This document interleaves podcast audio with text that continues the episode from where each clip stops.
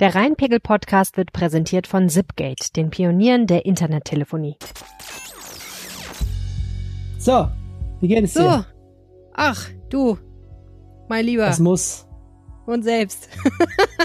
Gut, ich habe ähm, gerade Es war 20 irgendwie Minuten, eine echt anstrengende Woche. 20 Minuten mit meinem Drucker gekämpft bei der Versuch, unser Skript auszudrucken. Er hat gewonnen.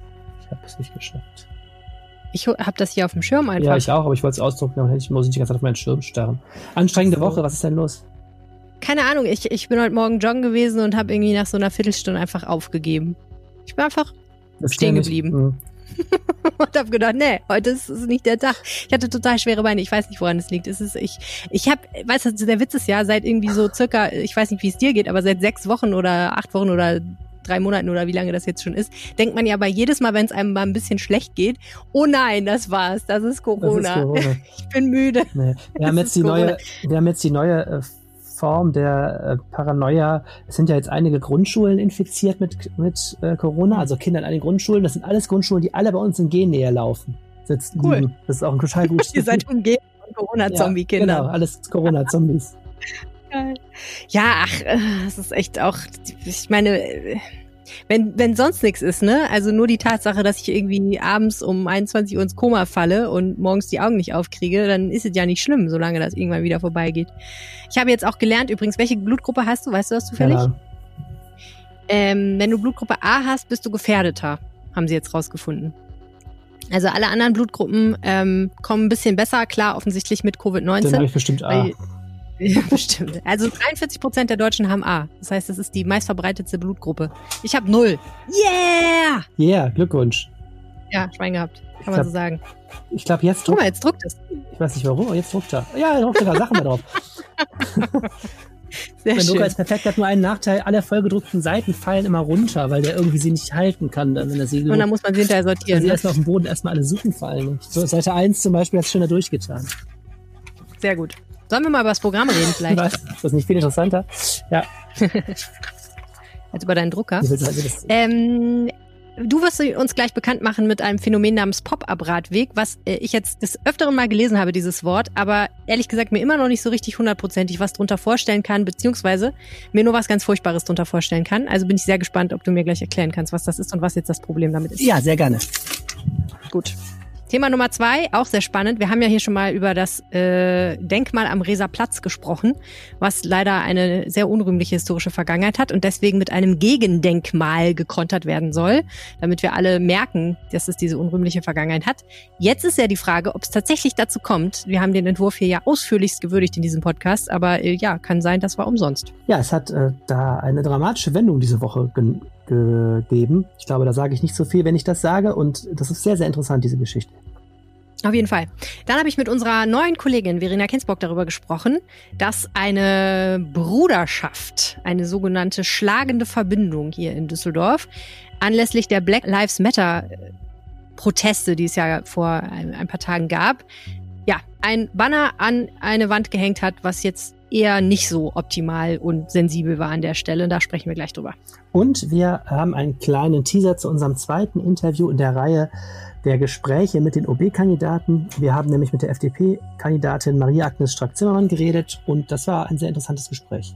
Und wir haben das Wetter vom Wetterstruxi für euch. Mein Name ist Helene Pawlitzki und ich spreche heute mal wieder mit Arne Lieb. Ihr hört Folge Nummer 109 dieses Podcasts und der Rhein steht bei 2,33 Meter. Rheinpegel. Der Düsseldorf-Podcast der Rheinischen Post. Schön, dass ihr zuhört bei eurem Düsseldorf Podcast. Wir freuen uns, wenn ihr uns sagt, was ihr davon haltet oder uns mal ein paar Themenvorschläge schickt. Einfach an rheinpegel.rheinische-post.de oder ihr sprecht uns auf den Anrufbeantworter. Er ist erreichbar unter der Nummer 0211 976 34164. Genau, da hört ihr unsere sympathischen Stimmen, könnt eine Nachricht hinterlassen. Vorsicht allerdings, diese Nachricht wird dann wahrscheinlich in diesem Podcast vorgespielt. Ihr könnt uns auch eine Sprachnachricht per WhatsApp schicken an die 0171 90 38 099. Und wenn ihr uns unterstützen wollt, dann könnt ihr das tun mit einem RP Plus Abo. Das kostet weniger als ein großer Kaffee pro Monat und führt dazu, dass dieser Podcast auf jeden Fall weitergemacht wird. Äh, Das Angebot findet ihr unter rp-online.de slash reinpegel-angebot. Man merkt, wie stark die Nachrichtenlage ist daran, dass wir immer noch gar nicht über den Rheinpegel mal hier reden. 2,33 Meter, der Rhein ist ja fast äh, unsichtbar immer noch seit Wochen. Ne? Wir hatten schon 1,55. Wir hatten aber noch, ähm, wir hatten schon weniger, ne? Ja, ja, genau. Aber irgendwie, sonst ist das auch immer voll das Thema in der Stadt. Aber ich glaube, dieses Jahr ist Corona zu wichtig, um sich über den Rhein Gedanken zu machen.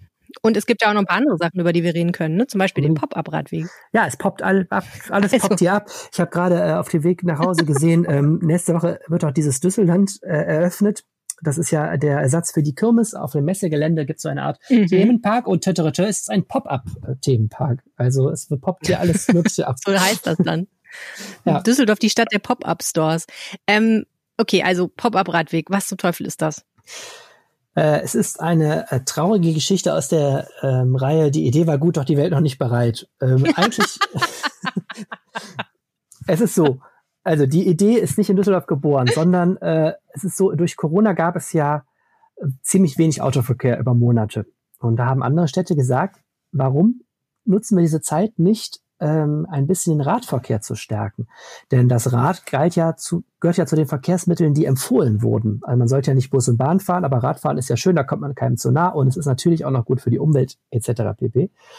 Und so hat zum Beispiel Berlin Pop-up-Radwege eingerichtet. Und die Idee war, man identifiziert Stellen, wo das problemlos möglich ist und äh, markiert dann einfach einen Radweg, sogar einen geschützten Radweg. Also man pollert den ab mit so Baustellenbarken, ne, diesen rot-weißen Dingern, mhm. um Autofahrern zu zeigen, hier haben die Radfahrer das Sagen, bitte parkt hier nicht, denn diese Radstreifen werden ja sehr gerne zugeparkt. Naja, und dann kann man einfach mal in ein paar Wochen den Radfahrern einen Gefallen tun, vielleicht auch mal sogar ausprobieren, ob da dauerhaft ein Radweg sinnvoll wäre und zugleich äh, kostet das wenig und stört keinen.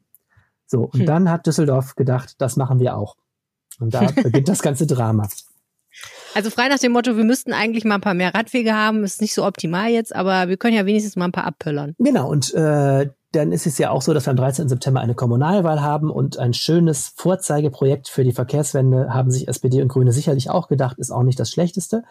Und dann äh, hat man eine Strecke identifiziert, die grundsätzlich auch nicht ganz schlecht geeignet wäre, nämlich wenn du von der Oberkasseler Brücke aus Richtung Messe fährst ähm, mhm. Dann ist es so, wenn du durch die Altstadt auf die Oberkasseler Brücke zufährst, ist da ein guter Radweg und dann gibt es eine Engstelle vorbei da am Fortuna-Bütchen in Rheinterrassen. Das ist in der Tat eine echte Problemstelle, weil da Radfahrer und Fußgänger sich äh, in den Gehege kommen und teilweise auch der Radweg geführt wird über einen Autoparkplatz. Also ich war da selber öfter und das ist wirklich eine blöde Stelle. So, und jetzt hat man gesagt, dann nimmt man die äußerste Autofahrspur von der Sizilienallee, Josef-Beuys-Ufer und macht da eben einen solchen Radweg hin. Und dieser Radweg wird dann weitergeführt bis zur Messe. Der hintere Teil ist nicht so schwierig, denn da ist die Rotterdamer Straße. Das ist ja so eine vierspurige Straße, wo sehr wenig Verkehr ist, solange keine mhm. Messe ist. Und die Idee war, da macht man jetzt den Weg hin. So ja, jetzt, klingt doch erstmal gut. Ja, jetzt genau. Problem Nummer eins ist, ich habe eingangs gesagt, man sucht sich geeignete Stellen und siehe da, so geeignet ist diese Stelle irgendwie dann doch nicht. Denn erstens ist der Autoverkehr doch relativ groß. Äh, Düsseldorf ist sehr spät dran, natürlich mit einem Corona-Pop-Up-Radweg, denn viele Menschen sind ja schon wieder im Büro. Entsprechend ist der Verkehr schon wieder sehr viel höher als zum Beispiel im April und Mai. Und dann stellt sich heraus, der Teil, der wirklich interessant ist von den Rheinterrassen, wird von Autos durchaus sehr viel genutzt. Also ist eine wichtige Pendlerstrecke. Insofern oh. hat man sich dann von der Verwaltung überreden lassen, diesen Pop-up-Radweg nur am Wochenende zu markieren.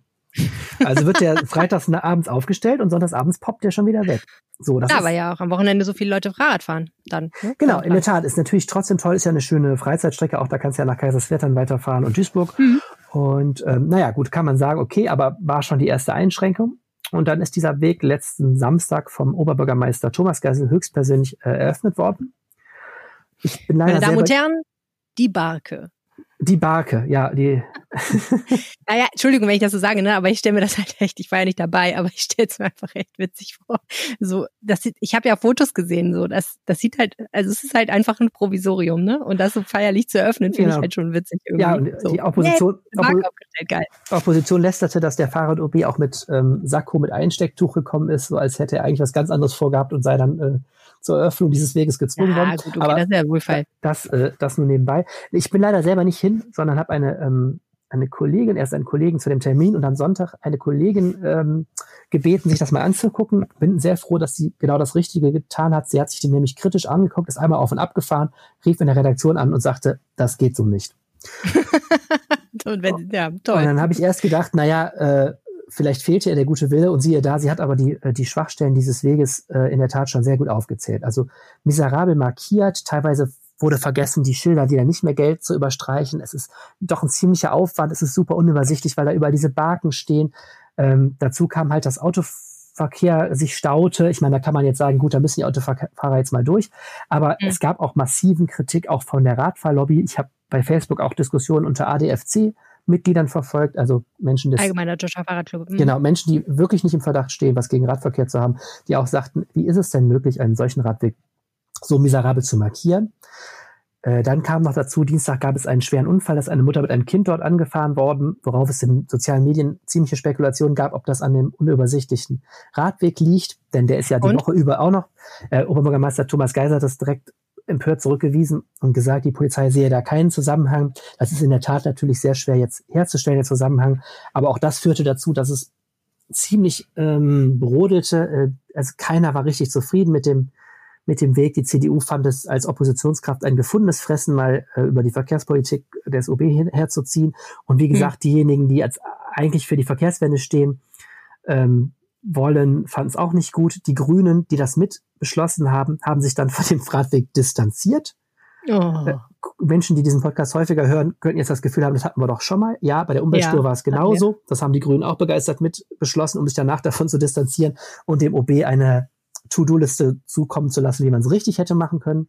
Das lassen wir jetzt mal ein bisschen bewusst unkommentiert, die ja. Tatsache. Ne? Da reden wir ja nächste Woche nochmal mit äh, dem grünen OB-Kandidaten Stefan Hengsfeld drüber, wie das eigentlich sein kann, dass man immer solche Sachen mitträgt und dann hinterher sagt, nee, also das war jetzt aber nicht das, was wir wollten. Mal gucken, was er dazu sagt. Ja, dann äh, am Mittwoch also man muss sich das vorstellen, das ganze Ding lief nur ein Wochenende. Ne? Am Mittwoch lud der OB dann wieder zur Pressekonferenz, um umfangreiche Nachbesserungen an dem Pop-Up-Radweg, der ja sowieso nur bis Ende August bleiben soll, ähm, anzukündigen. Unter anderem mein Favorite, es werden sieben Ampeln aufgestellt für die Radfahrer auf den drei, drei Kilometern Strecke, um Gefahrenstellen zu entschärfen.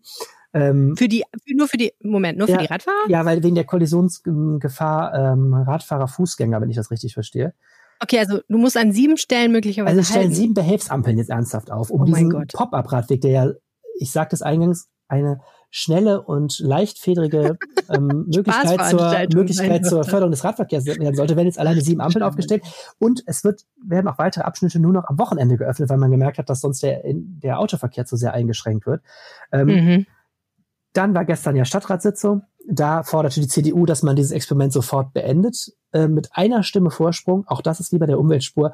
Setzten sich die Menschen, die diesen Radweg noch ein bisschen behalten wollen, durch. Er wird also nicht abgeschafft. Aber dort gab es nochmal einen Änderungsantrag von Grünen und Linken mit weiteren Nachbesserungsvorschlägen an den Pop-up-Radweg. Ähm, ich erspare uns jetzt die Details, wo das Einrichtungs- und Zweirichtungs- mhm. und wo jetzt noch eine Barke hingestellt und weggetan.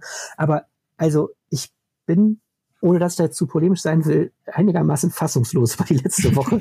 ähm, weil ich hatte ein bisschen äh, leichtfüßigen Wahlkampf äh, erwartet und eine nette äh, Möglichkeit für Menschen, die freizeitmäßig da am Rheinpark vorbeiradeln, etwas schöner durchzukommen. Das Ganze ist echt eine Provinzposse erster Ordnung.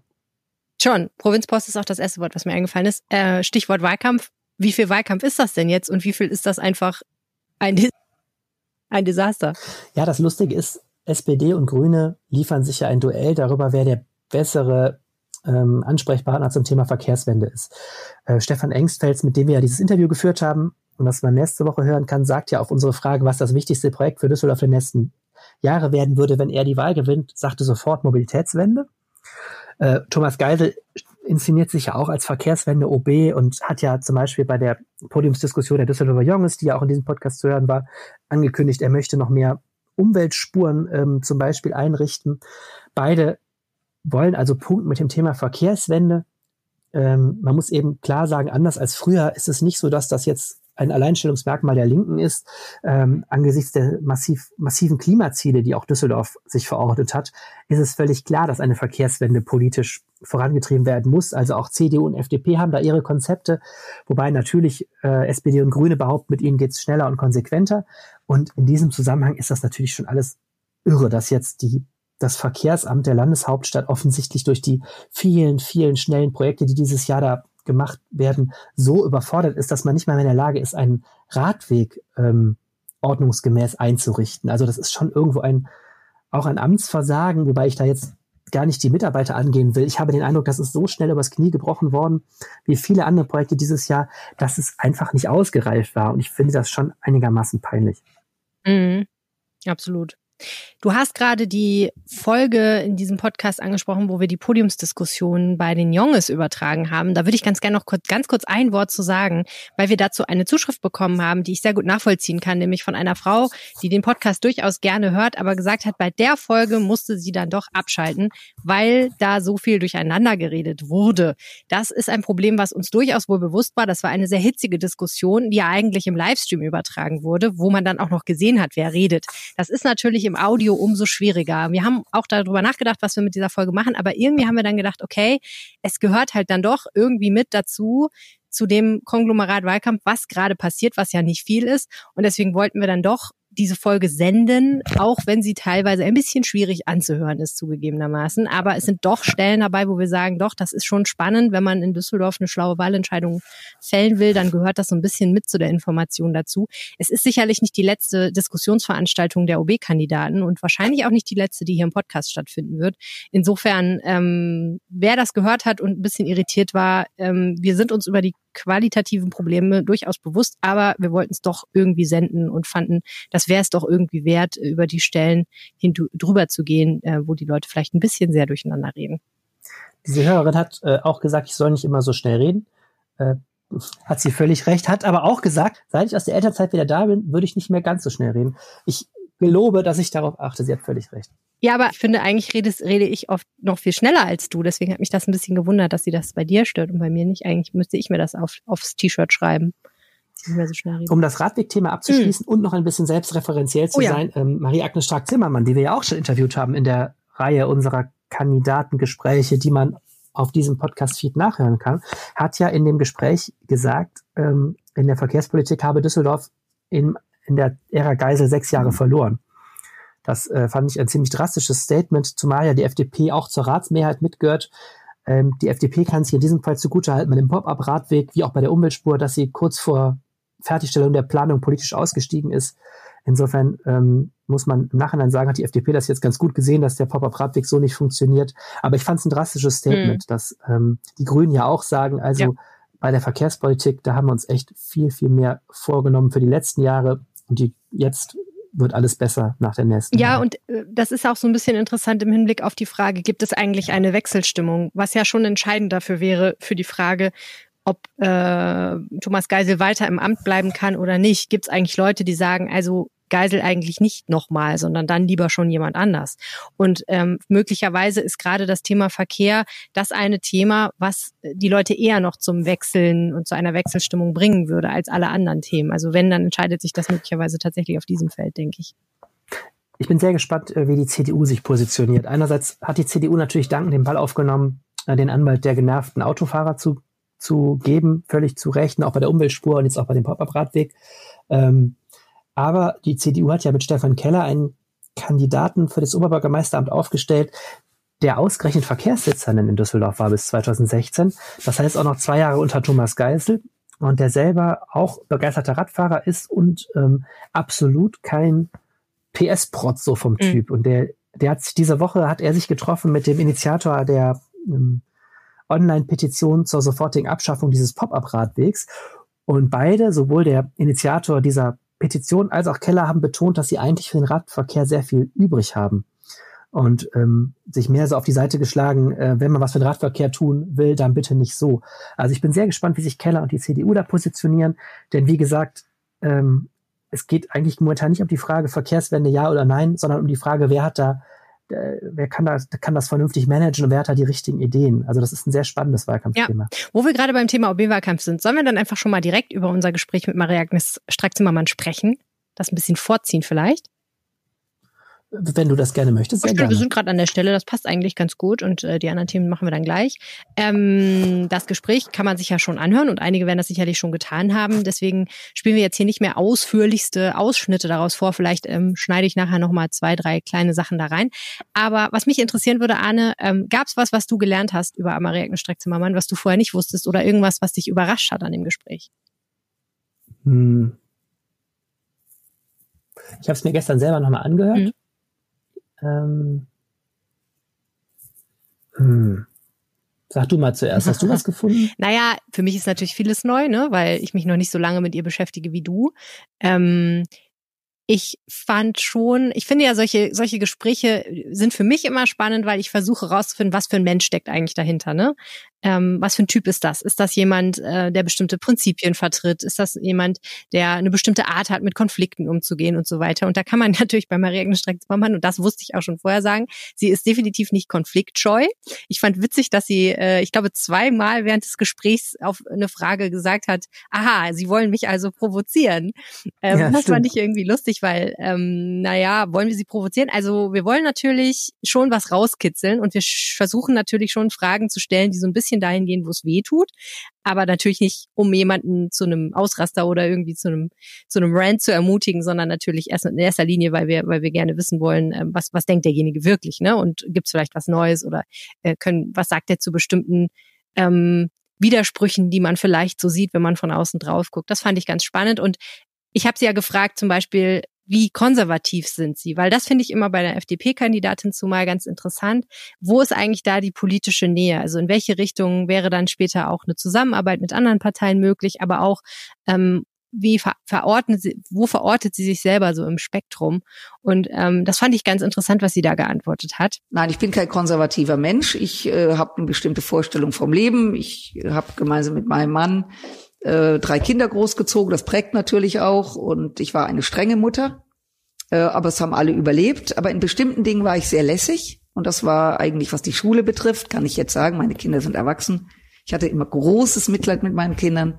Als die eingeschult wurden und alle Eltern hatten Tränen im Auge vor Rührung, hatte ich Tränen im Auge, weil ich gedacht habe, die armen Kinder, also je, haben jetzt diese Jahrzehnte vor sich, Sie sind ja auch katholisch erzogen, haben ja. gerade auch schon gesagt, Sie haben sich in der katholischen Gemeinde engagiert. Ähm, inwiefern sind Sie das, wertkonservativ, slash und vielleicht auch einfach zum Beispiel noch weiter katholisch in Ihrer Ausrichtung?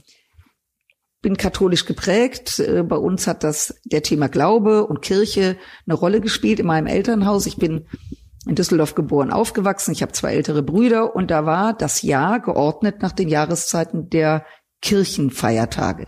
Also äh, das, ich erwische mich heute noch dabei, ähm, dass es bestimmte Dinge gab, die gehörten dazu. Ähm, und äh, das habe ich meinen Kindern weitergegeben, nicht mehr ganz so wie das meine Eltern. Wir sind Sonntagmorgens um halb acht in die Kirche gegangen äh, und ohne Frühstück, weil man ging ja nüchtern. Die Hälfte der Messdiener fiel dann um, äh, spätestens wenn Weihrauch kam und nüchtern. Ähm, das wurde dann verändert in meiner Familie. Wir haben dann erst gefrühstückt und sind dann in die Kirche gegangen.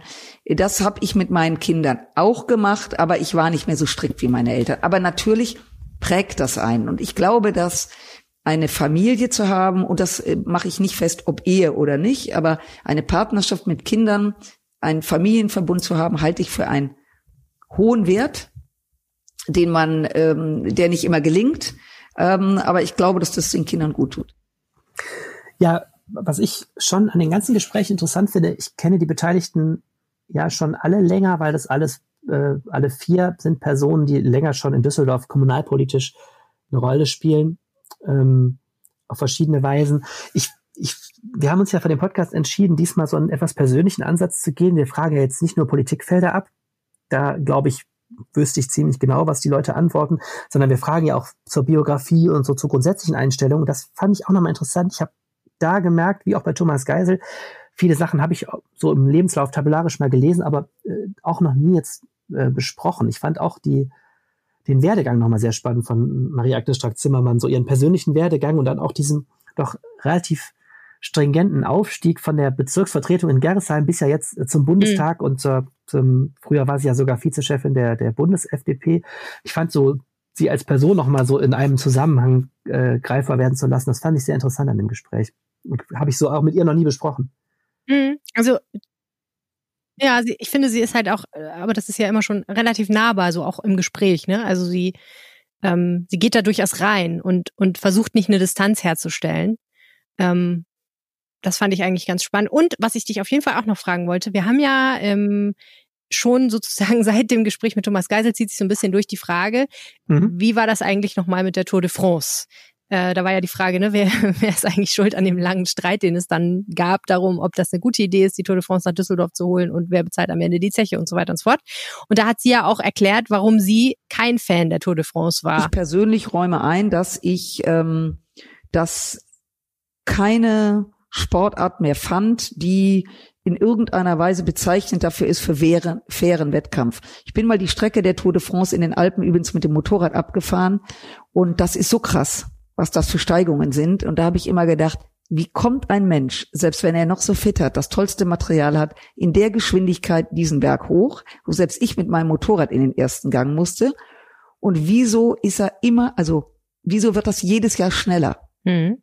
Und deswegen war ich gar nicht überrascht, dass da mal einer irgendwie so ein Glückskeks ist, damit es gut geht. So, das heißt, auch unter Oberbürgermeister Elbers äh, ist die Tour an die Stadt herangetreten. Und da haben wir gesagt, nein, danke, das ist für, den, für das Image der Stadt nicht hilfreich. So, jetzt kam Herr Geisel, der, der ein begeisterter Sportler ist, äh, und der fand das toll. Und er hatte ja auch an seiner Seite Herr Kluth, äh, der nie gewählt wurde.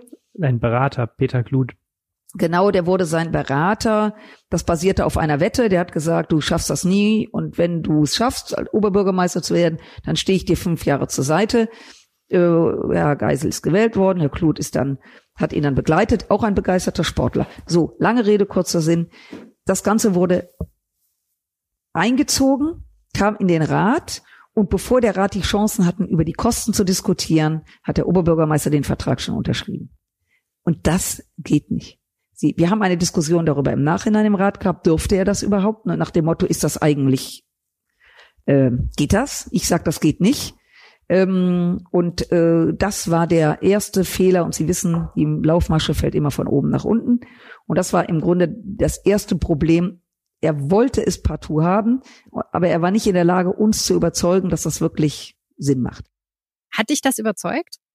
Ähm, ja, ich finde, wir haben den Konflikt jetzt aus beiden Seiten gehört. Äh, und ich glaube, man kann, wenn man die beiden Gespräche zusammennimmt, wirklich im Nachhinein sehr gut nachvollziehen, was da so wahnsinnig schiefgegangen ist an der Tour de France. Es gab einfach eine verschiedene Einstellungen zu dem Thema und es gab da wirklich eine Art Machtkampf. Die beiden haben sich ja da erst wirklich ähm, aufeinander eingrooven müssen. Das war ja kurz nach der letzten Wahl.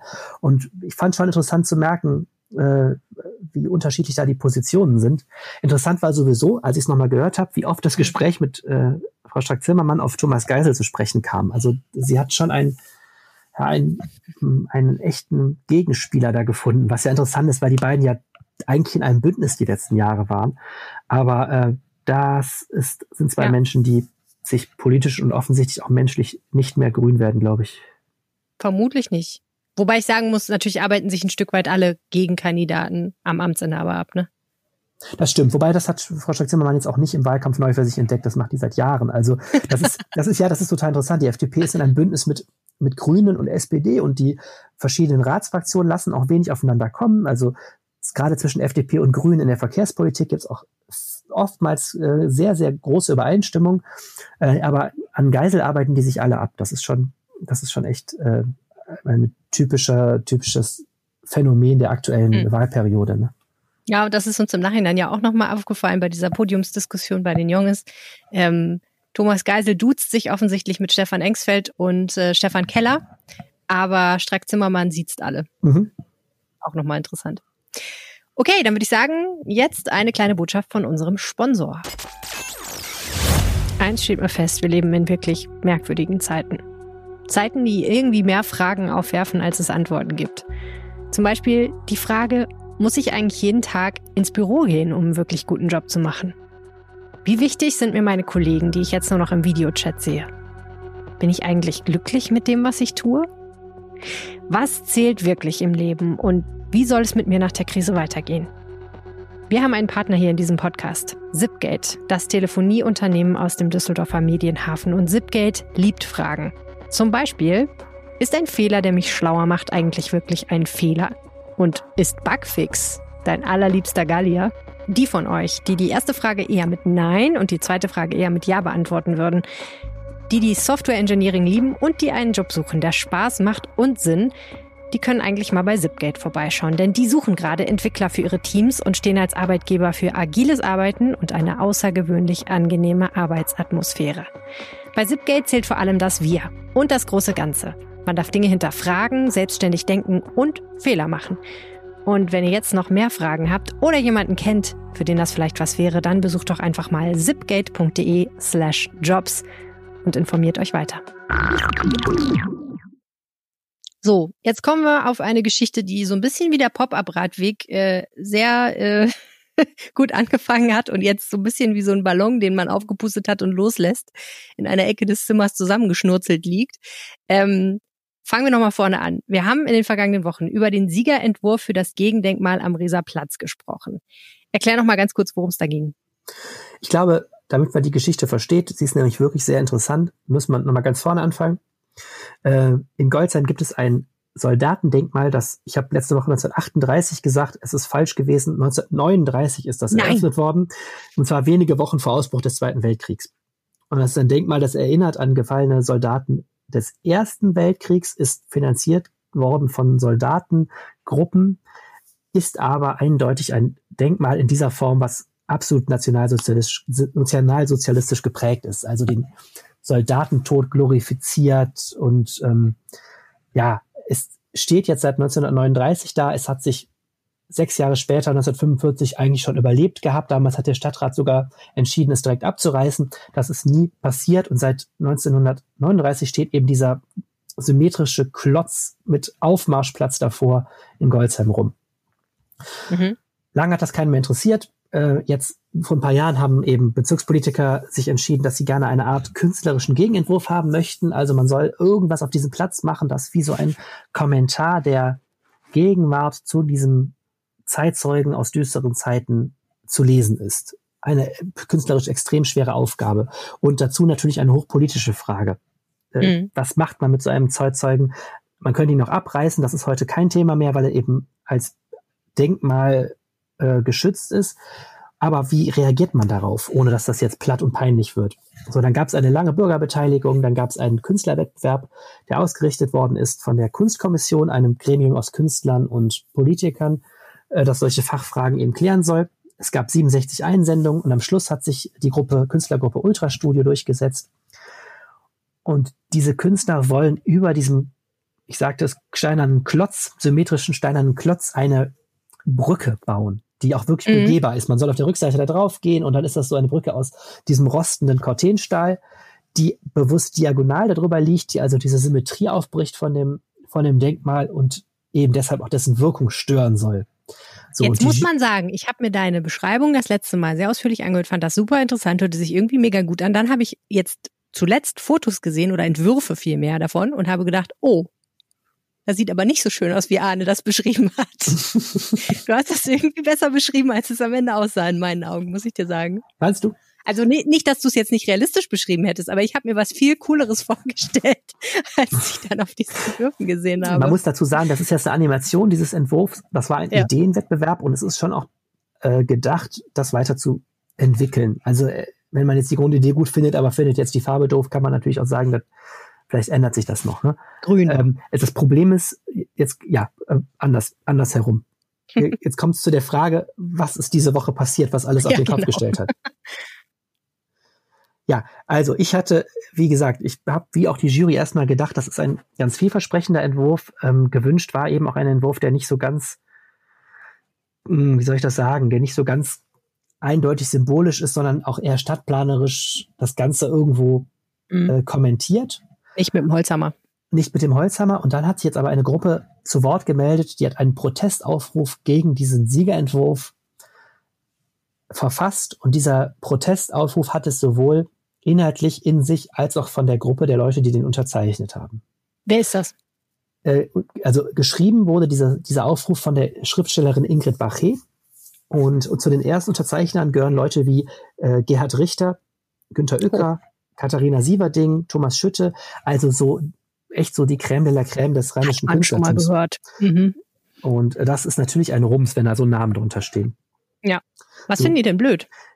Ja, die haben diesen Entwurf ganz anders gedeutet. Die Künstler, wie gesagt, wollen das Ganze irritieren, diesen, diese, diese Nazi-Ästhetik, wollen das Ganze irgendwo den Menschen, das ist jetzt ein bisschen klischeemäßig, aber so der Öffentlichkeit zurückgeben, diesen Ort. Mhm. So, und in dem in diesem Aufruf wird das ganz anders gedeutet. Ich lese das jetzt mal vor. Der ist sehr poetisch formuliert, was ich in dieser Stelle nicht immer ganz einfach finde. Ähm, ich lese es mal vor. Ja. Jetzt wurde also ein Siegerentwurf ausgewählt und jetzt Zitat. Und siehe da, unterschwellig genährt von der Vergangenheit war sie wieder da. Die Hybris der Dominanz, die kämpferische Gebärde, das versehentliche Stahlgewitter, nein, pardon, die Stahlrampe. Eieiei. Und dann heißt es etwas weiter, nicht wieder das Alte, nur anders. Die Politik ist gefordert. Sie wird zur Verantwortung gezogen werden. Wir sind gefordert, Stellung zu beziehen, Frieden zu bewahren und die Toten ruhen zu lassen. Also mit anderen Worten, für die ist das eine Weiterführung der Nazi-Ideologie. Ähm, nee, der Nazi-Ästhetik Ästhetik vor allem. Ja, also, okay, äh, Ästhetik. also zwei Key, Key, also Schlüsselwörter jetzt sind äh, Stahlgewitter, das versehentliche Stahlgewitter, schreibt sie. Ne? Hm, versehentlich vor allen Dingen. Klar, diese Brücke ist eben aus Stahl, das ist eben ein Werkstoff, der den absolut übel aufstößt, weil er ähm, offensichtlich als zu militaristisch eben empfunden wird. Und Stahlgewitter, ne, ist, ist der Titel in Stahlgewittern ist dieser kriegsverherrlichende Roman von Ernst Jünger, ist also absichtlich eine absolute ja. ähm, ähm, ja, äh, Nazi- na, Nazi-Konnotation ist zu viel, aber mm, Kriegsverherrlichungskonnotation und das Wort Stahlrampe, in dem Zusammenhang bei Rampe denkt man an Deportation, an Konzentrationslager, Mhm, das mhm. ist kein Zufall an der Stelle. Ne? Es Ja, wird klar. eben diesen Künstlern, ich will nicht sagen, den Künstler unterstellt, aber dem Entwurf unterstellt, er würde ähm, er würde eine, äh, er würde diese Nazi-Ästhetik eben noch verstärken. Hat sich nicht weit genug davon gelöst Nein, oder es- ja genau, Es verstärkt wird auch das. die ne? Angst, es wird auch die Angst geäußert, dass eben diese Brücke über dem Denkmal genutzt werden könnte, dass sich da Redner draufstellen und zu ähm, Rechten reden, die auf diesem Aufmarschplatz stehen. Also diesen Künstler, man kann das auch bei Facebook verfolgen, ähm, einige aus dieser Künstlergruppe, diese Künstler haben sich absolut, ähm, ja, wie soll ich das sagen, die haben absolut jetzt dieses Bild vor Augen, dass das eine Die, die, die das jetzt unterschrieben haben, nicht die, die das entworfen haben. die das uns unterschrieben, dass das eine mon monumentale Verstärkung dieses, dieser Nazi-Ästhetik ist und eben genau das Gegenteil dessen, was der Wettbewerb bringen sollte, nämlich eine, einen Gegenentwurf.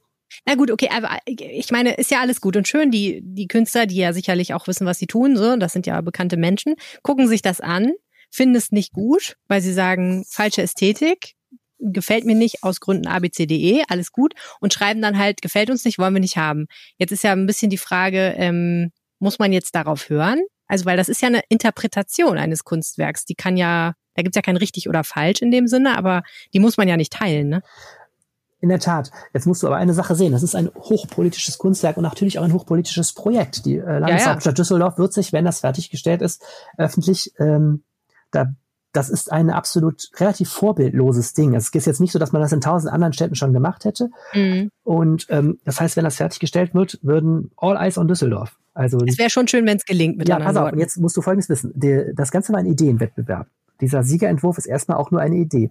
Hm. Jetzt hatte das Mehrheitsbündnis im Stadtrat, SPD, Grüne und FDP, schon vor, Schritt zwei zu gehen. Die wollten in der gestern, also am Donnerstag stattgefundenen Stadtratssitzung beschließen, dass die Verwaltung die Umsetzung dieser Stahlbrücke prüfen soll. Hm. Nächster Schritt wäre also, dass da jetzt Planer drankommen, die, die klären erstmal, geht das statisch, ist das, wie teuer ist das, etc. pp. Und es Ja. lag schon ein Antrag vor für die Stadtratssitzung zu sagen, okay, äh, das Ding prüfen wir jetzt. Mhm. So, dann kam dieser Aufruf und es war allen im Stadtrat an dieser Stelle klar, wir können das jetzt nicht mehr beschließen.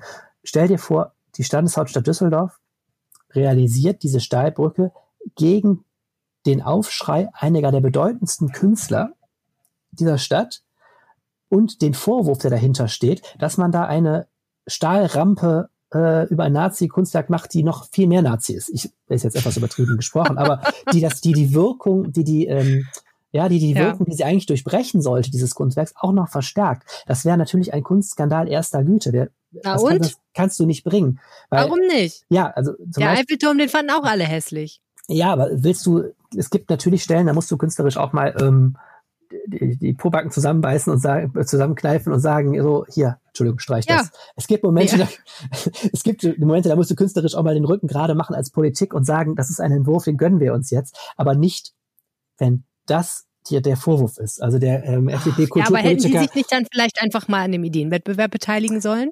Ja, dass die Künstler jetzt da reingrätschen, ist ein bisschen fies, finde ich auch. Ich finde auch ein bisschen komisch, dass Katharina Sieverding äh, diesen Aufruf unterschrieben hat. Die saß immerhin auch in der Jury. Also das finde ich so ein bisschen. okay, ähm, aber vielleicht hat auch, sie dagegen gestimmt. Ist halt, es ist halt auch Kunst. So hm. ist halt auch Kunst. Ist jetzt kein Wettbewerb zum Bau eines Fahrradwegs. Das ist jetzt eine etwas andere Art von Öffentlichkeit. meine ich gar nicht, meine ich gar nicht ironisch. Es ist wirklich, nee. äh, es ist. aber äh, aber es ist halt so, aber es ist halt so, der FDP-Kulturpolitiker Manfred Neuhaus sagte im Stadtrat, ähm, wenn ein Entwurf so ankommt, ist es der falsche. Wir können nicht gegen diesen, nicht jetzt an diesem Zeitpunkt ohne weitere Diskussion das realisieren, denn eigentlich soll das ein Kunstwerk sein, das eben äh, dieses Nazi-Denkmal erklärt, einordnet und wir mhm. können nicht das machen, wenn das öffentlich so ankommt. Ja. Und ähm, so, dann hat die FDP sogar den Antrag gestellt, diesen Siegerentwurf gleich auszusortieren und zu Aha. sagen, den streichen wir jetzt sofort. Das wollte der Rest ähm, des Stadtrats auch nicht, weil die gesagt haben, erstens, es geht immer noch ähm, der Respekt vor den Künstlern. Wir fanden es als Jury ganz toll, da können wir es jetzt nicht sofort streichen. Und die müssen auch die Chance haben, jetzt mal ihren Entwurf zu verteidigen oder weiterzuentwickeln. Vielleicht die haben sich ja auch schon zu Wort gemeldet, ne? Genau, das sagen wir gleich noch. Die Künstler haben sich auch ja. zu Wort gemeldet. Aber der Stadtrat jedenfalls erstmal hat sich dann entschieden zu sagen, stopp, wir können diese Entscheidung hier noch nicht treffen. Wir wollen eine weitere Runde Bürgerbeteiligung. Ähm, und wollen die fünf prämierten Entwürfe weiter diskutieren lassen. Also es gibt vier erste Preise und eine Anerkennung. Und die sollen jetzt weiter dis diskutiert werden. Da soll es Veranstaltungen geben und da sollen eben auch einfache Bürger als auch Kunstgrößen ähm, jetzt ruhig einbezogen werden, ähm, dass man nochmal die Chance hat, das zu diskutieren. Und ähm, Clara Gerlach von den Grünen, Kulturpolitikerin, sagte so schön, wir wollten ja auch Diskussionen. Also im Grunde. Aber das ist, ist doch Diskussion über das vollkommen Falsche. Entschuldigung. Aber das ist doch Kokolores hoch 100. Ja, weil du kannst nicht, also ist ja schön, wenn es Diskussionen gibt, finde ich total gut, ne? Und ich finde auch gut, dass es Diskussionen gibt über die Frage, wie geht man mit so einem Denkmal um, was da in der Gegend rumsteht und weil man nicht so richtig weiß, was man damit machen soll. Ich finde auch gut, dass man diskutiert, was bedeutet das eigentlich? Wir erleben ja im Moment gerade eine Diskussion über Straßennamen und Plätzenamen und Denkmaler für Menschen, die sich im Kolonialismus hervorgetan haben und deswegen jetzt heute eigentlich nie mehr so richtig astrein geehrt gehören. Das finde ich alles total wichtig und gut. Aber über die Ästhetik eines Denkmals beziehungsweise eines Gegendenkmals zu diskutieren, ne? Das geht doch schief. Das ist doch vollkommener Quatsch, sich hinzustellen und zu sagen, wir fragen jetzt mal 100 Leute, wie sie das interpretiert hätten. Und wenn mehr als die Hälfte von denen sagen, wir haben es so und so interpretiert, also von mir aus als Stahlgewitter, dann können wir es nicht machen. Und wenn mehr als die Hälfte sagt, nee, äh, ich habe das schon richtig gesehen, das ist äh, eine Brücke über dieses Denkmal, damit wir uns darüber stellen und bla bla bla, alles klar, dann, dann ist es das richtige Denkmal. Also sorry, aber so kann man, so macht man, also im Ende ist es doch immer noch Kunst im, im, im öffentlichen Raum und so macht man doch keine Kunst.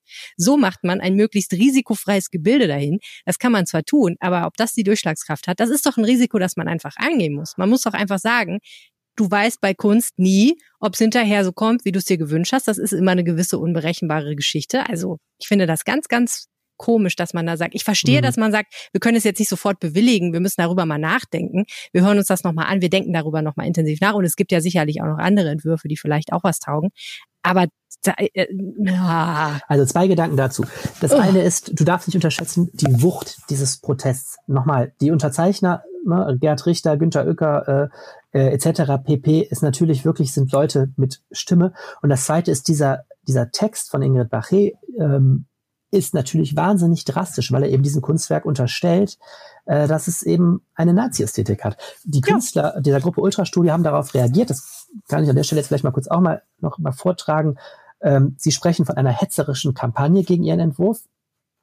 Und sie finden das total diffamierend, vor allen Dingen solche Metaphern wie dieses versehentliche Stahlgewitter, dass sie sagen, das sind, dieses diffamierend, das sind fehlinterpretierbare Bilder, äh, die nicht in unserem Entwurf angelegt sind.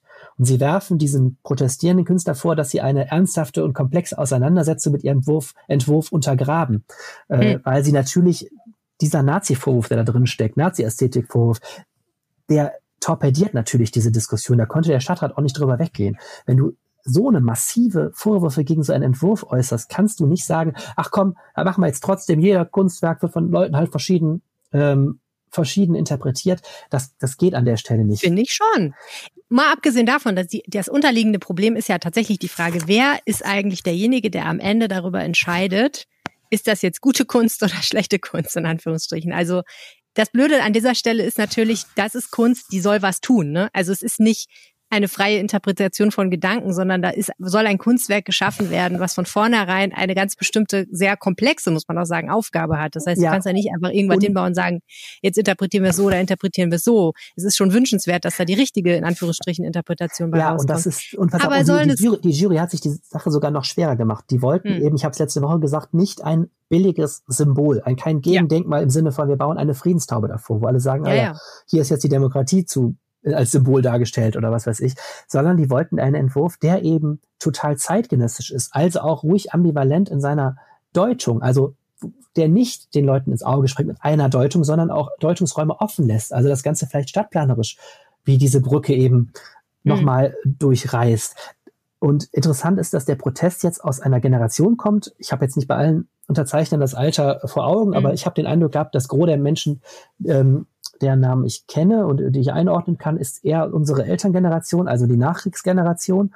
Und ähm, vielleicht ist da auch ein kleines Generationenproblem zu erkennen, dass ein solches Gegenkunstwerk dieser Form vor 30 Jahren nicht denkbar ist. Es gibt eben mhm. ein Gegenkunstwerk zu einem Nazi-Denkmal sogar desselben Erbauers in Hamburg. Und da hat man diese traditionelle Form noch gewählt. Ich meine, das war in den 80ern. Ja. Und ähm, vielleicht steckt da auch eine kunstpolitische ähm, Kontroverse drin. Ja. Der zweite Gedanke ist der, vielleicht ist dieses Gegendenkmal auch von vornherein einfach eine schlechte Idee. ähm, es gibt eben kein Vorbild und äh, Alexander Filz, der CDU-Kulturpolitiker, sagte im, im, Stadtrat so locker am Donnerstag, naja, eigentlich gibt es kein gelungenes Beispiel, an dem sich Düsseldorf orientieren kann.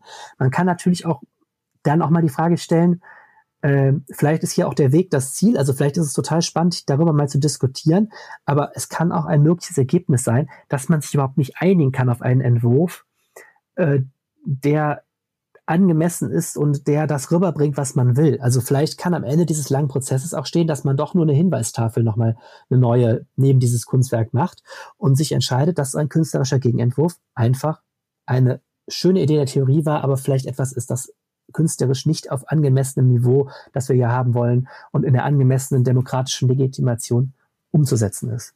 Hm. Na gut. Ich fand es interessant. Ich hätte nicht von mir gedacht, dass ich dazu so eine starke Meinung habe. Ja, das hat mich selber etwas überrascht. Aber ich finde, wenn jetzt, wenn jetzt die, ähm, die Politiker gesagt hätten, okay, wir lesen jetzt diesen Protestbrief und sagen, hm, jetzt gucken wir nochmal mit zusammengekniffenen Augen auf die Animation und denken, ah, hm, verdammt, jetzt sehen wir es auch. Hm, ja, Steigewitter, okay, ja, hm, kann man so sehen. Das hätte ich anders gefunden, als zu sagen, wenn jetzt so krasse Künstler dagegen sind und das so und so interpretieren, dann geht das auf jeden Fall schon mal nicht klar. Also ich weiß Nochmal, nicht. Stell, ich dir, finde, stell dir die Peinlichkeit vor, Düsseldorf 11. Also ich weiß gar nicht, ob dieser Entwurf jetzt gestorben ist, aber man muss ja nochmal jetzt echt eine zweite Runde darüber diskutieren. Aber stell dir die Peinlichkeit vor. Die Stadt Düsseldorf eröffnet mit dem Oberbürgermeister oder der Oberbürgermeisterin, die dann in, in den einigen Jahren im Amt ist, eröffnet ein Gegendenkmal gegen ein altes Nazi-Soldatendenkmal. Und alle Zeitungen schreiben, die berühmtesten Künstler der Stadt waren dagegen, weil sie finden, der Entwurf ist totaler Murks. Ja, aber ja, naja, ich finde es halt schwierig, dass die das offensichtlich sich angeguckt haben und interpretiert haben auf eine Weise, die nichts mit der Intention dieses, dieses Entwurfs zu tun hat. Denn die ist ja bekannt, die Intention. Ja, aber die Inten ist ja bekannt, dass es nicht darum geht dann. Und ehrlich gesagt ist auch eine verrostete Stahlrampe, ne? Das ist ja auch eine Aussage. Will ich jetzt nicht drüber streiten, wer da jetzt recht das ist auch hat. Eine Interpretation. Ja, ist genau, ist auch eine Interpretation. Also ich meine nur, das ist ja ergebnisoffen in beide Seiten und ich würde mir nicht anmaßen wollen zu sagen, wenn da jemand jetzt äh, eine Verherrlichung von Krieg sieht, dann liegt der falsch. Aber ich meine, so oder so, wenn du da Kunst baust, da hast du natürlich vollkommen recht. Gehst du das Risiko ein, dass es Leute anders interpretieren, als du das vorhattest oder das, als das intendiert war? Und ähm, wenn man dieses Risiko nicht bereit ist einzugehen, dann ist es wahrscheinlich eine Hinweistafel, auf der sehr interpretationsklar hoffentlich draufsteht, was, was hier der Gedanke ist und was man dazu wissen muss, ähm, ist wahrscheinlich die bessere Wahl. Aber ja, also das ist schwierig, fand ich sehr interessant. Ähm, einfach auch nochmal im Hinblick auf die Frage, wie, wie geht man mit dieser ganzen Kiste generell um? Absolut. So, ne? echt spannend. Und äh, wir bleiben bei dem Themenkomplex, wie rechts darf es eigentlich werden, um das mal sehr flapsig auszudrücken an der Stelle. Ähm, denn es gab eine spannende Begebenheit, äh, über die habe ich mit unserer Kollegin Verena Kensburg gesprochen. Ich weiß gar nicht, ob wir hier im Podcast schon gesprochen haben über die Black Lives Matter Proteste, die es gab. Ich glaube, am 6. war das hier in Düsseldorf. Ich glaube nicht. Warst du da eigentlich da? Nee.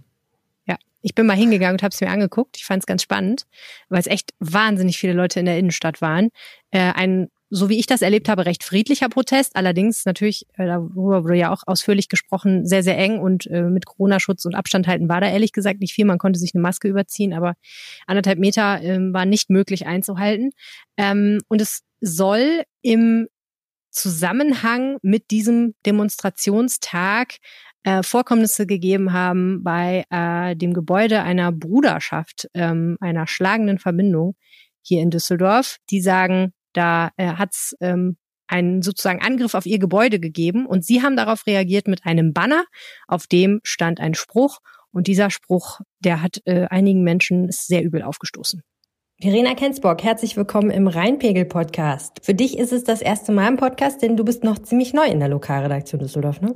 Genau, ich bin jetzt seit Mai dabei, ähm, bin schon etwas länger bei der RP, war vorher in der Redaktion Geldern und ähm, bin jetzt als Reporterin in der Redaktion Düsseldorf und ähm, für die Seite Stadt und Mensch zuständig und die Geschichten, die darauf laufen. Du hast einen Artikel geschrieben, in dem spielt eine Burschenschaft namens Renania Salingia die Hauptrolle. Was ist das? Das ist eine Männervereinigung, die zur ähm, Universität hier in Düsseldorf gehört. Ähm, das sind knapp 80 Männer, die sich da zusammengetan haben und die haben ihr Verbindungshaus in der Reichsstraße in Unterbilk. Auf mich wirkt dieses Thema ja ehrlich gesagt immer so ein bisschen aus der Zeit gefallen. Warum ist man denn Mitglied in so einer Burschenschaft? Geht es da irgendwie ums Netzwerken? Genau, also es geht vor allem ums Netzwerken. Ähm, ich glaube, Partys spielen dabei durchaus auch eine Rolle. Ähm, es geht aber auch um gemeinsames Wohnen. Oftmals wohnen die auch zusammen in diesen Häusern, unterstützen sich gegenseitig bei ihrem Studium. Ähm, in Deutschland unterscheidet man dann auch zwischen nicht schlagenden und schlagenden Verbindungen. Das heißt wirklich noch, ob die fechten oder nicht. Und in die Renania Salingia ist noch eine schlagende Verbindung jeder, der da mitmacht, muss das tun. Jetzt ist an einem Gebäude dieser Burschenschaft vor einigen Tagen ein Banner entdeckt worden, auf dem stand Fred Lives Matter. Was wollte uns denn der Dichter damit sagen? Fred bedeutet ähm, sowas wie Bruderschaft oder eben halt auch Burschenschaft. Fraternity, ne? Genau, und es ist ähm, ganz offensichtlich angelehnt an die ähm, Black Lives Matter Bewegung, ähm, die ja auch in Düsseldorf gab es ja eine Demonstration unter diesem Namen. Am 6. Juni ist die da durch die Stadt gezogen mit mehr als 20.000 Demonstranten ähm, und haben gegen Rassismus demonstriert. Wieso haben die denn dieses Banner eigentlich aufgehängt? Die ähm, Burschenschaft ähm, hat nach eigenen Angaben ähm, an diesem Tag, an dem 6. Juni, ähm, Randale vor ihrem Haus gehabt. Es gab wohl mehrere Teilnehmer der Demo, ähm, die gegen die Tür getreten haben, die äh, kommunistische Symbole an das Haus gesprüht haben. Ähm, und als Zeichen ähm, für Toleranz ähm, gegenüber dieser, gegen dieser Burschenschaft haben sie dann dieses Banner aufgehängt mit dem Spruch Fred Lives Matter. Und was sollte das heißen? Ähm, die Burschenschaft sagt selbst, ähm, dass sie Toleranz einfordert, respektvollen und toleranten Umgang, den auch die Demonstranten ja ähm, selbst eingefordert haben, eben aber im Bezug auf Rassismus, die ähm, Verbindungs, die Verbindung selbst wollte wollte toleranten Umgang gegenüber sich selbst quasi einfordern. Ähm, da hat sich relativ schnell eine ähm, bei Facebook eine Diskussion ähm, entsponnen darüber, inwiefern das Rassismus ist, diesen Spruch abzuwandeln. Ähm, dagegen hat sich die ähm, haben sich die Burschenschafter aber entschieden gewehrt und geschrieben, ähm, dass sie diesen Zusammenhang zwischen dem Banner und einer rassistischen Weltanschauung nicht verstehen. Also Toleranz für sich selbst einzufordern als ausgerecht akademische Burschenschaft ist natürlich schon irgendwie ein bisschen lustig. Und also ich würde jetzt sagen, es ist nicht direkt rassistisch vielleicht, aber ähm, wenn man den Spruch so abwandelt, dann kann man ja wahrscheinlich schon auf die Idee kommen, dass jetzt diese Burschenschaftler den eigentlichen Black Lives Matter Protest jetzt nicht unbedingt wahnsinnig ernst nehmen, oder? Ja, genau. So war auch die Argumentation der meisten Facebook-Nutzer, die da mitdiskutiert haben, ähm, indem die Burschenschaftler das abgewandelt haben, dieses Black Lives Matter, ähm, nehmen sie halt das eigentliche Problem, nämlich Rassismus gegen schwarze Menschen, ähm, übergehen sie das und ignorieren das und drehen es in ihre eigene Richtung und es hat dann eigentlich gar nichts mehr mit dem eigentlichen, ähm, mit der eigentlichen Bewegung zu tun. Und das haben viele als ähm, schwierigen Versuch, einer schrieb, ein widerlicher Versuch, sich über die Black Lives Matter, die Debatte und die Opfer rassistischer Übergriffe lustig zu machen. Und in diese Richtung ging das bei ganz vielen. Du hast vorhin gesagt, dass dieser Angriff auf das Gebäude stattgefunden haben soll. Was, mhm. was wissen wir denn darüber, ob das tatsächlich auch so war? Ähm, tatsächlich ähm, hat die Polizei ähm, wusste davon allerdings nur von den ähm, von den Verbindungsleuten. Die haben das bei der Polizei angezeigt und es wird auch vom ähm, Staatsschutz geprüft, wie das bei Vorwürfen ähm, von politisch motivierten Straftaten üblich ist. Ähm, die Polizei hat aber auch betont, dass es an diesem Tag zwar sehr voll war, es waren halt deutlich mehr Leute auf der Demonstration als ursprünglich angegeben. Ähm, es soll aber keine Probleme mit Randalierern gegeben haben. Und ähm, aus Polizeisicht sind die Demonstranten überwiegend friedlich durch die Stadt gezogen. Burschenschaften haben ja oft den Ruf, so ein bisschen eher am rechten Rand des politischen Spektrums zu stehen. Wie sieht's denn mit der Renania Salingia aus? Ja, das ist tatsächlich muss man das auch wirklich ein bisschen wissen, um diese ganze Sache einordnen zu können. Ähm, diese Burschenschaft ähm, von diesen knapp 80 Männern, die dazugehören, ähm, die hat zum Beispiel mal der Rechtsextremismusforscher Alexander Häusler von der Hochschule Düsseldorf hat die Verbindung mal als eindeutig ähm, dem radikal rechten Lager innerhalb der Burschenschaften zugeordnet. Ähm, und es sollen auch unter anderem der verurteilte Holocaustleugner Horst Mahler dort gesprochen haben und ähm, auch rechtspopulistische Autoren wie Akif Pirinki ähm, dort Vorträge gehalten haben. Ähm, auch in letzter Zeit vor allem viele AfD-Politiker. Ähm, also das geht schon in eine ziemlich eindeutige Richtung. Mhm. Du hast ja auch berichtet über einen weiteren Vorfall, der sich zeitnah abgespielt hat, nämlich ein rassistisches Graffiti an einer Mauer von Kaiserswerth, das da entdeckt worden ist. Ja, ganz genau. Das kochte halt beides zur gleichen Zeit hoch. Ähm, die Polizei glaubt auch nicht, dass es da irgendeinen Zusammenhang gibt, beziehungsweise ziemlich sicher ist ja bei den ähm, Burschenschaftern, die haben das äh, Banner selbst aufgehängt. In Kaiserswerth weiß man nicht, ähm, wer dieses Graffiti gesprüht hat. Ähm, es gibt da offensichtlich keinen Zusammenhang, aber es war emotional, kam da glaube ich schon für viele Leute auch viel zusammen und auch die Kaiserswerther haben da ziemlich, waren ziemlich erschrocken über dieses große und sehr eindeutig rassistische Graffiti. Ja, vielen Dank, Verena Kensburg, für diese Recherche. Ja, gerne. Danke, dass ich dabei sein durfte. Übrigens an dieser Stelle vielleicht der Hinweis. Super. Wenn ihr solche Recherchen unterstützen wollt, dann geht das ganz einfach. Ihr könnt ein RP Plus Abo abschließen. Damit helft ihr diesem Podcast und auch der Lokalredaktion Düsseldorf für euch zu berichten. Das geht ganz einfach unter rp-online.de slash Rheinpegel-Angebot. Zum Abschied haben wir jetzt noch das Wetter für euch. Wie immer vom Wetterstruxi. Hallo und herzlich willkommen zum Wochenendwetter. Ich bin der Wetterstruxi und ich melde mich in aller Regelmäßigkeit in eurem Rheinpegel-Podcast mit dem aktuellen Wochenendwetter. Und nachdem es ja nun am Mittwochabend schon mal so einiges an Regen gegeben hat, schauen wir uns mal an, wie viel Regen denn noch in den nächsten Tagen zu erwarten ist. Und da sieht es im Moment so aus, dass wir am Freitag wohl im Bereich des Nachmittags bzw. späten Nachmittags und Abend noch einzelne Schauer bekommen werden. Diese werden im Groben nicht relativ kräftig ausfallen, es wird aber durchaus etwas Regen geben können. Die Temperaturen gehen leicht zurück, liegen bei 15 bis 21 Grad. Der Samstag wird schon etwas vermehrt Sonne dabei haben. Es gibt noch so ein ganz kleines Fenster, was ich mal so in etwa um die Mittagszeit eher sehe, wo es nur mal einzelne Schauer geben kann. Der große Rest der großen Schauer wird aber eher im Süden Deutschlands äh, dabei sein. Die Temperaturen gehen wieder leicht rauf, erreichen mittlerweile bis 23 Grad.